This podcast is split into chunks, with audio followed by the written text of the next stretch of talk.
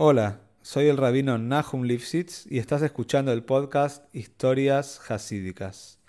La idea de este proyecto es difundir las enseñanzas de estas maravillosas historias e inspirarnos juntos a seguir creciendo. Si querés dedicar una historia y apoyar a este podcast, podés comunicarte al mail que figura en la descripción de cada capítulo. Muchas gracias por escuchar y que lo disfrutes.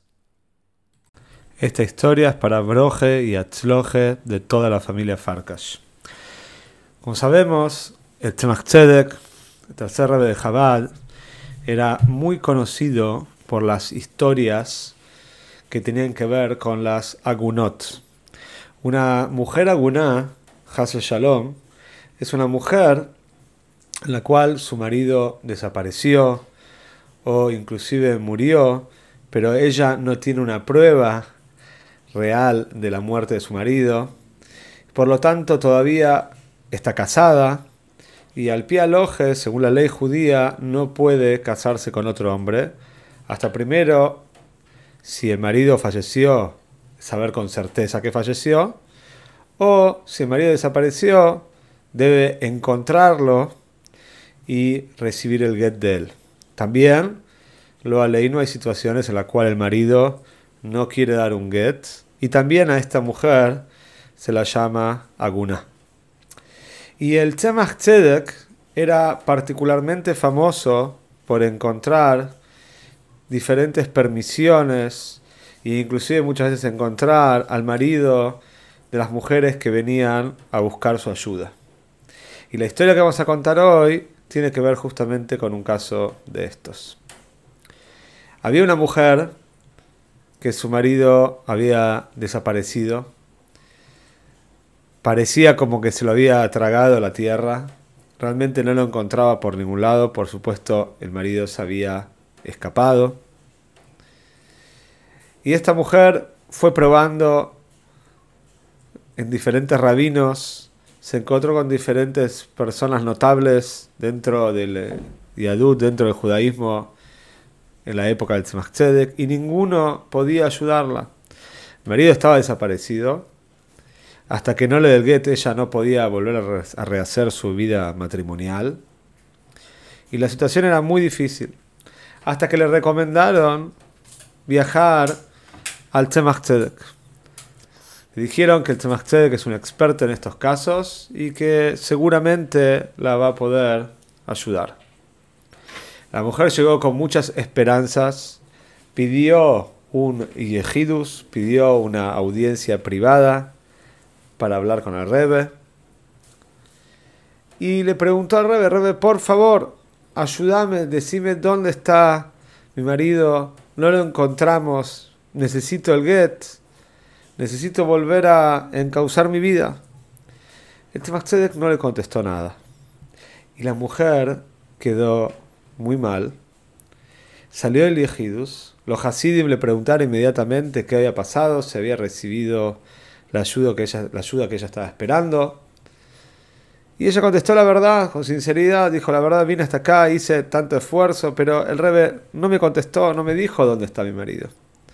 Entonces los Hasidim decidieron ayudarlo un poco, darle un poco de adroje, un poco de dirección de cómo hablar con un Rebe. Y le dijeron, mira, si le vas a preguntar directamente al Rebe dónde está tu marido, es posible que, el Rebe no te conteste.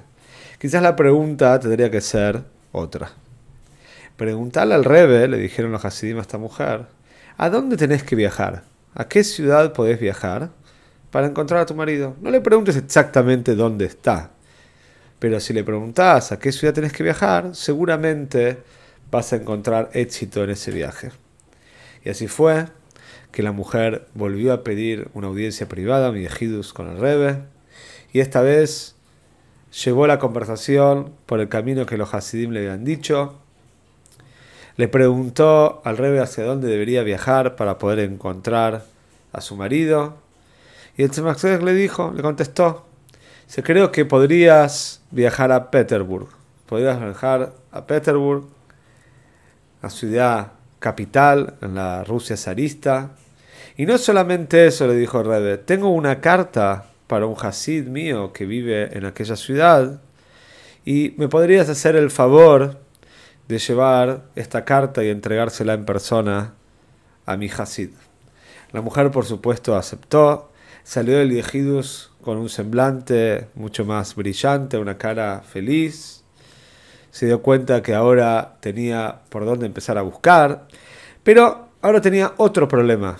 Esta mujer había viajado de lugar en lugar buscando a su marido, había gastado muchísimo dinero en todo este emprendimiento, no tenía ahora el dinero suficiente para llegar a la ciudad de Petersburg. Pero los Hasidim, como sabemos que somos una familia, inmediatamente juntaron el dinero necesario para poder alquilarle a ella un balagole, un carretero, con una carroza que la pueda llevar a destino. Y así fue como la mujer emprendió el viaje a la ciudad de Petersburg. Después de unos días de viaje, la mujer llega a la ciudad, está con la carroza, todavía buscando en qué lugar va a hospedarse, y de repente, por la ventana de la carroza, ve que en la calle hay un desfile, un, un desfile militar, una tropa del ejército de Rusia está caminando por la calle, todos vestidos con su uniforme, y para la sorpresa de sus ojos, ve a su marido, vestido de soldado ruso. La mujer le invadió una emoción violenta, un shock muy grande, inmediatamente se desmayó. El eh, conductor de la carreta vio todo lo que pasó, no entendía bien por qué la mujer se desmayó, la mujer no llegó ni siquiera a decirle al balagola, al carretero, todo lo que estaba pasando dentro de ella. Pero cuando pudo recomponerse esta mujer y contarle al balagole que vio al marido que estaba hace tantos meses buscando, por supuesto que ahora este soldado, este marido que se había transformado en un soldado ruso, había desaparecido. Ya no estaba, el desfile había terminado, había seguido por otras cuadras y ya no había cómo encontrarlo. La mujer estaba muy triste, muy desahuciada, no sabía lo que hacer. Finalmente había encontrado a su marido y lo volvió a perder. Pero el Balagole, que era un Hasid, le dijo, mira, no hay nada perdido. Y aparte, todavía tenés que cumplir el Shlihut, la misión que el Rebe te dio. Tenemos que entregar esta carta tan importante al Hasid del Rebe. Y así fue como la mujer se dirigió a la dirección del Hasid, al cual debería llevarle la carta. El Hasid percibió, se dio cuenta que esta mujer estaba con un problema, algo la congojaba, y le preguntó, decime qué pasó, por qué estás con la cara tan triste. Y la mujer le contó la historia. Le dijo todo lo que había acontecido, cómo había llegado al Tzemach cómo había entrado dos veces a Yehidus, cómo había viajado hasta Petersburg, encontrado a su marido y, lo y vuelto a perder. El Hasid le dijo, mira, yo soy un hombre de negocios exitoso acá en Petersburg. Tengo conexiones con el gobierno ruso y también con el ejército. Si tu marido actualmente es un soldado ruso, entonces dame su nombre y estoy seguro que lo vamos a poder encontrar. Y así fue como el hombre, este Hasid, este empresario, empezó a buscar con todos sus contactos a ver si el marido de esta mujer estaba en el ejército, pero no pudo encontrar nada. Aparentemente se entendieron que el hombre se había cambiado, el marido de esta mujer se había cambiado el nombre, y aunque estaba enrolado en el ejército de Rusia, pero estaba con otro nombre. A este Hasid se le ocurrió una idea. Dijo, mira, acá en Petersburg hay una base del ejército. Probablemente si viste a tu marido que estaba desfilando por las calles de la ciudad es porque él está viviendo en esta base, él está residiendo en la base de este, del ejército de acá, de Petersburg, de la sección de Petersburg. Entonces vamos a ir y con mis contactos vamos a poder organizar que todos los soldados formen fila y vos vas a poder encontrarte nuevamente con tu marido y resolver, por supuesto, la situación que estaba teniendo esta mujer. Y así fue como llegaron a la base del ejército, hablaron con el general, el general no tuvo ningún problema, de poner a todos los soldados en fila, eran varios cientos de soldados.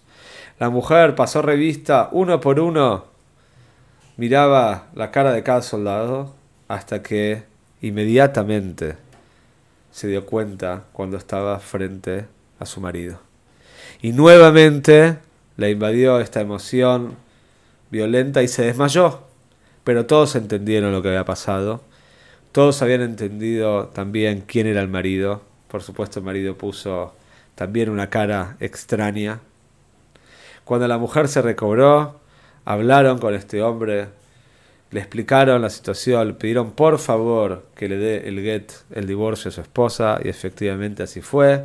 Y la mujer, Boru Hashem, pudo reencauzar su vida.